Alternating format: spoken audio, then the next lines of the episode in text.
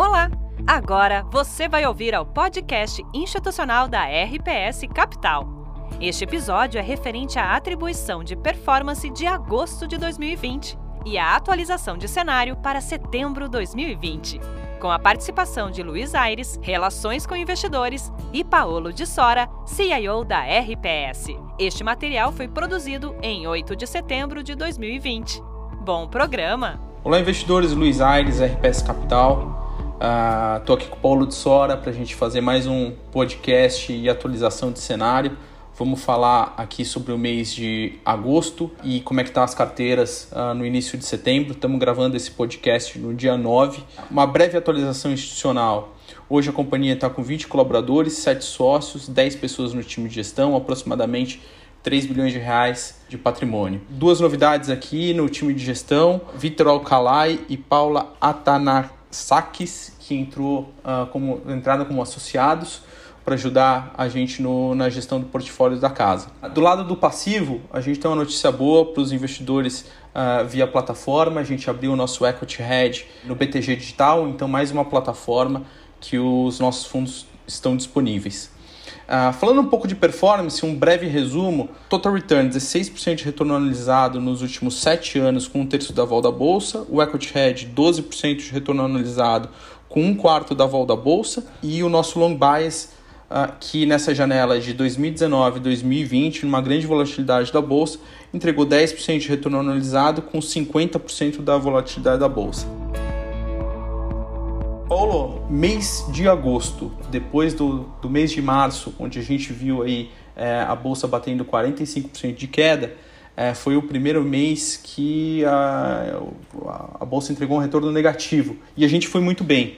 Eu acho que você podia falar um pouquinho de performance attribution e a gente entrar na questão de como é que está o portfólio agora no mês de, de setembro dada a volatilidade que a gente está vendo lá de fora. Obrigado, Luiz. Obrigado, investidores e quem acompanha os nossos podcasts mensais.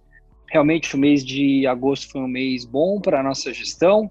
A gente segue com uma carteira comprada desde o do início ali da, da recuperação dos mercados ali a partir do mês de abril. É, o mês de agosto não foi diferente. A gente tem mantido um net, um gross relativamente estável ao longo dos últimos meses.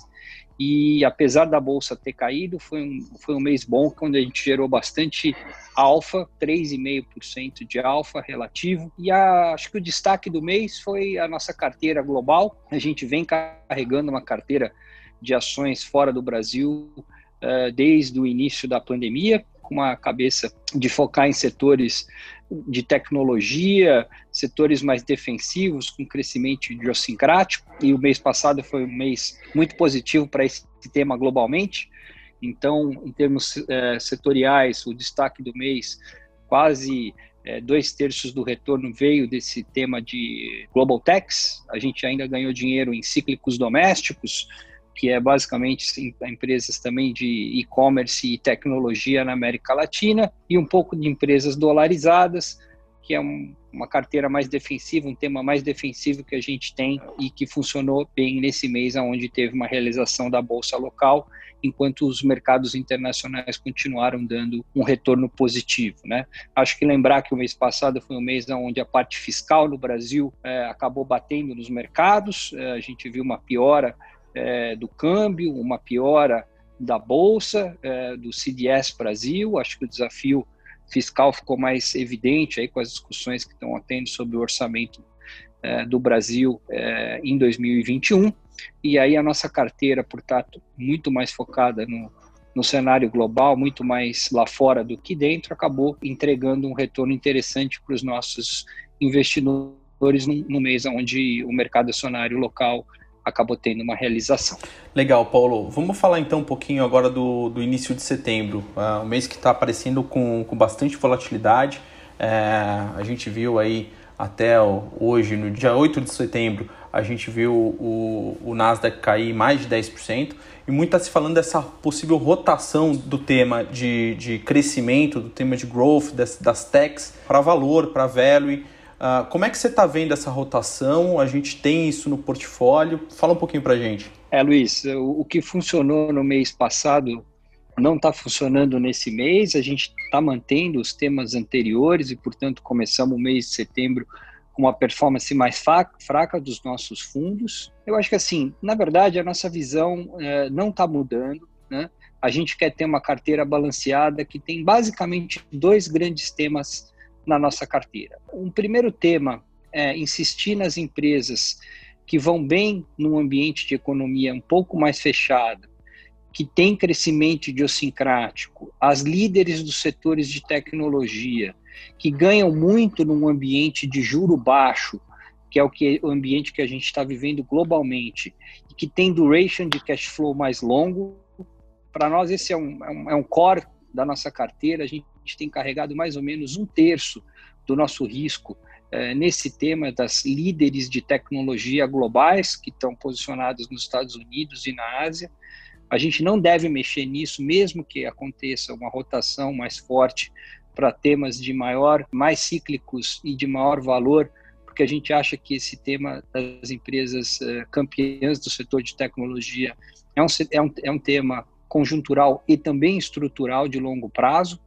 É, então, a nossa carteira foi mal nos, nesses primeiros dias de setembro com essa realização do Nasdaq, é, mas a gente pretende manter aí assim, um terço do nosso risco focado nesse, nesse tema que a gente acha que é um tema que se sustenta mesmo num ambiente de retomada de economia pela questão do juro baixo é, de longo prazo e por serem as empresas campeãs que acho que vão continuar entregando um crescimento idiosincrático mesmo num ambiente de economia aberta e para pegar esse ambiente de economia mais aberta, uh, a gente está preferindo o setor de global cíclicos uh, associados ao crescimento de demanda de commodities.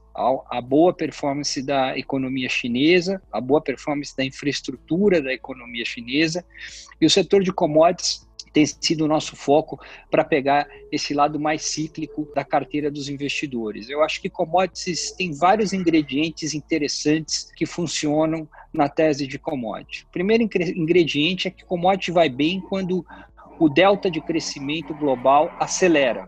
E a gente está vendo o crescimento global acelerando na margem. A gente está vindo de um período de, de um forte crescimento em, em forma de V na economia chinesa, o crescimento está se, se acelerando também no mercado europeu, nos Estados Unidos e também dos mercados emergentes, fruto dessa injeção é, muito grande de liquidez que os bancos centrais e os tesouros estão colocando e a recuperação da economia também um pouco olhando para frente já com uma perspectiva da vacina, né? Então, o delta de crescimento global acelera nos próximos meses e isso é bom para commodities. Dois, a questão do dólar, né? O dólar mais fraco num ambiente aonde a dívida americana sobe, os déficits gêmeos dos Estados Unidos ficam mais altos e o juro é muito baixo também no mercado americano, tende a fazer com que a médio prazo o dólar perca valor frente a outras moedas. Normalmente isso vem associado a um bom cenário para preços de commodities. E também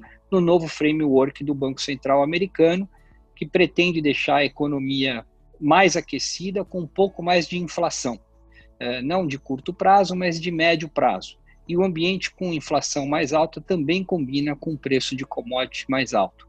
E, junto a isso, a boa dinâmica do crescimento chinês, um crescimento focado na infraestrutura, que obviamente tem puxado o preço de commodities. Então, juntando esses quatro elementos, a gente acha que o cenário de commodities é um cenário bastante positivo e aí, então, para nós, o lado da reabertura da economia está muito focada nessa nossa carteira de empresas ligadas ao setor de commodities, que tanto aqui no Brasil, aí com destaque no setor de mineração, um pouco em siderurgia, é, o próprio setor de proteínas e também globalmente, onde a gente tem é, uma carteira com empresas do setor de cobre, no setor de petróleo e também no setor é, empresas produtoras de ouro. Então, assim, é uma carteira bem diversificada globalmente de commodities que a gente acha que vai acabar pegando essa rotação mais cíclica é, dos investidores para setores que tem mais a ver com a economia reabrindo e acelerando através desse tema de commodities. Então, nossa carteira é uma carteira bastante simples hoje, que basicamente tem esses dois grandes temas: um estrutural das empresas de qualidade, as líderes mundiais do setor de tecnologia, e do outro lado, empresas mais cíclicas ligadas ao ciclo de commodities, como eu disse. Então, uma carteira bastante simples, com direcional comprado, a gente continua otimista, uma visão de médio prazo para a direção dos mercados globais de equities, e acho que está muito associado com aquela nossa tese que a gente vem batendo já há vários meses da questão da repressão financeira, do juro baixo de curto e longo prazo e a migração de renda fixa para renda variável acontecendo globalmente. Junto com isso, uma perspectiva de recuperação de economia, com a vacina estando mais próxima aí até o final do ano, virada do ano que vem, e as economias acelerando seu crescimento nos próximos trimestres e anos. Legal, Paulo. A gente falou aqui da, da alocação de, de risco do, do, dos fundos. Eu acho que valeria um, dois, uh, dois segundinhos uh, de como é que você está pensando os hedges da carteira. Você falou aí um, pouco, um pouco da, da, posição em ouro e, e, e empresas uh, mineradoras. Uh, você falou um pouquinho de câmbio. Como é que está a tua cabeça para o hedge das estratégias? É, Luiz, a gente tem trabalhado o hedge através de estruturas de derivativo, uh, por um lado, e a gente continua carregando um, uma posição do dólar contra o real, que a gente acha que funciona bem como proteção em, em momentos de risk-off, como foi esse momento inicial do, do mês de setembro. Mas, eh, de fato, é uma carteira que tem uma posição direcional comprada importante.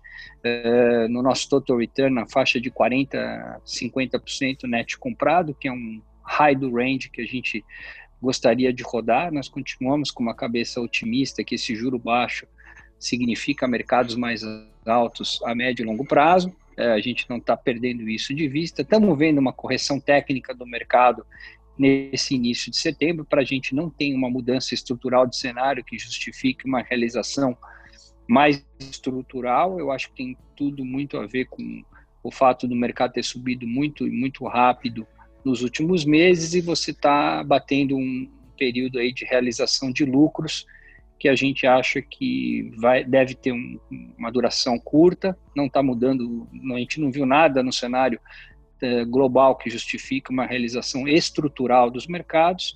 Acho que é uma acomodação natural. Nós estamos aproveitando para até aumentar um pouco a posição em alguns papéis que a gente está muito positivo, em alguns temas que, que a gente está aproveitando para agregar mais na nossa carteira uh, e a gente continua confiante que os mercados devem fechar os próximos meses e o ano de 2020 com uma tendência de alta.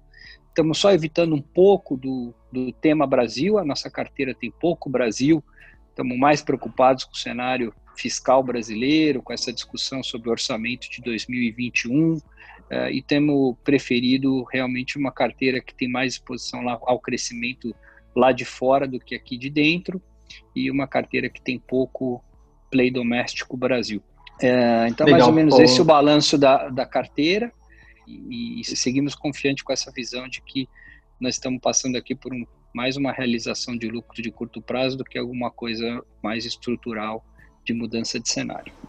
Legal, Paulo. A gente falou bastante na nossa carta, nas comunicações ah, que a gente fez ao longo do mês de agosto, que o grande pano de fundo de risco Brasil é essa história do fiscal. O que, que na tua cabeça faria você a voltar a ter posição em Brasil e empresas ligadas mais assim, idiosincrático do, do político? É, Luiz, eu acho que é, é, é ficar mais claro o desenho do orçamento para 2021 e que o, o lado o fiscalista do governo, que hoje a gente tem basicamente dois polos dentro do governo do presidente Bolsonaro, um polo mais fiscalista ali liderado pela equipe da Fazenda e da Economia e um, e um lado mais desenvolvimentista ali dos ministérios de, de desenvolvimento regional, aí liderados pelo Roberto Marinho. Então, se ficar claro que o Brasil vai entrar num regime de consolidação fiscal mais é, importante, que não vai perder a âncora fiscal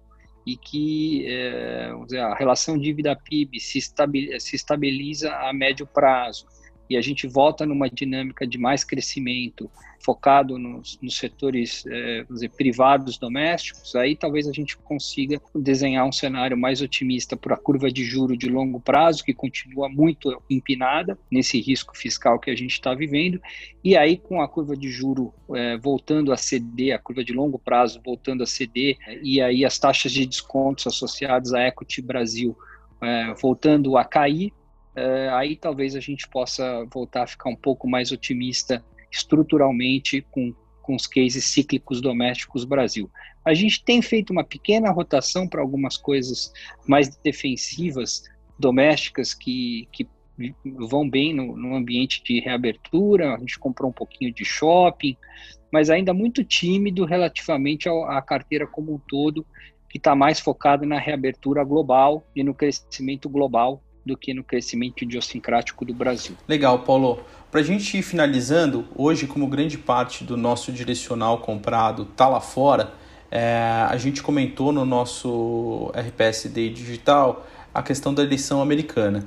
Como é que está a tua cabeça para esse evento que está aí para os próximos 45, 60 dias? É, Luiz, eu acho que é um evento importante, mas que a gente acha que no fim deve ter um impacto pequeno nos mercados. Eu acho que já tem um, um líder, uma liderança clara do, dos democratas, uma maior probabilidade deles ganharem, isso já está relativamente é, na cabeça dos investidores globalmente, que seria o cenário mais adverso para o mercado americano, talvez até melhor para, mercados, para os mercados emergentes.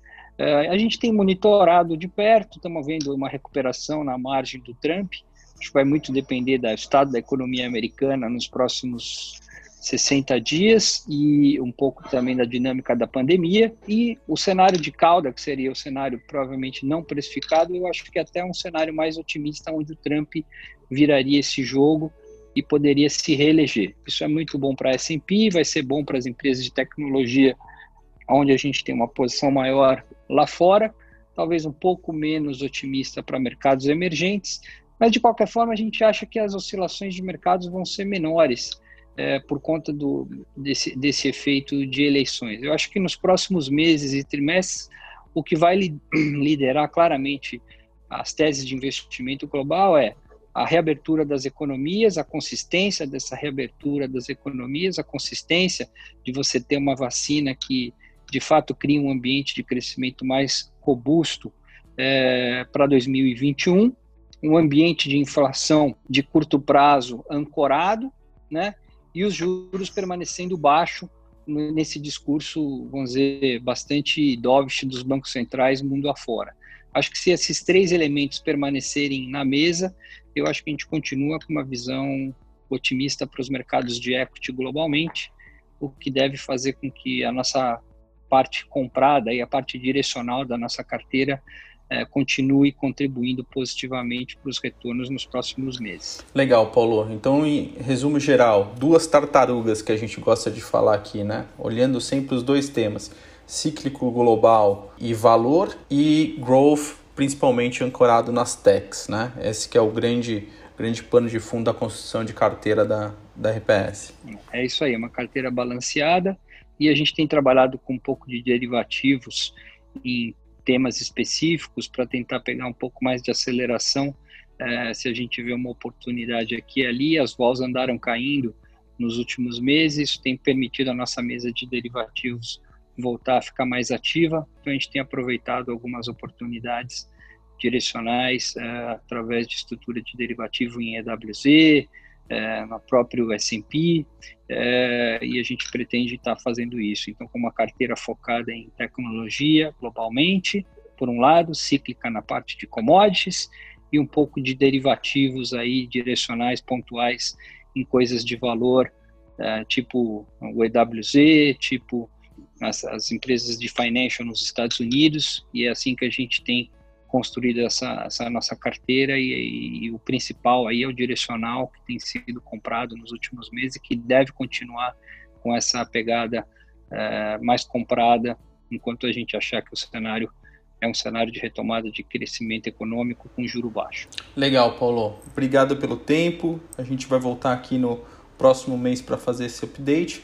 Agradecer os nossos ouvintes e convidá-los para seguir a gente nas redes sociais, tanto no Instagram, no LinkedIn, aqui no Spotify. A gente está sempre disponibilizando material bacana para ficar perto do nosso investidor e manter ele atualizado do que a gente está fazendo. Obrigado e até o mês que vem.